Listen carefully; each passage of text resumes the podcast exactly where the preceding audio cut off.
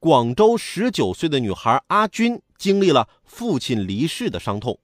更没想到的是，原本住在一墙之隔、共用一条走廊的大伯，居然想方设法把他和母亲赶出了爸爸的房子。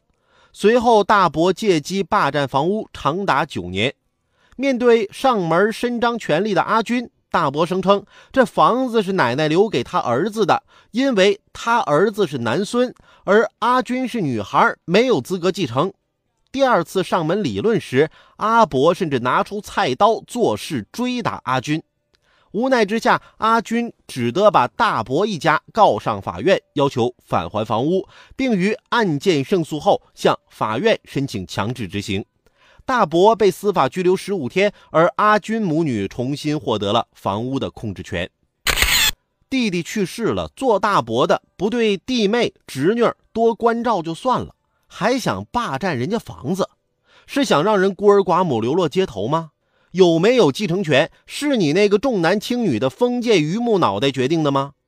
女儿和儿子享有同等的继承权，这是法律赋予的权利。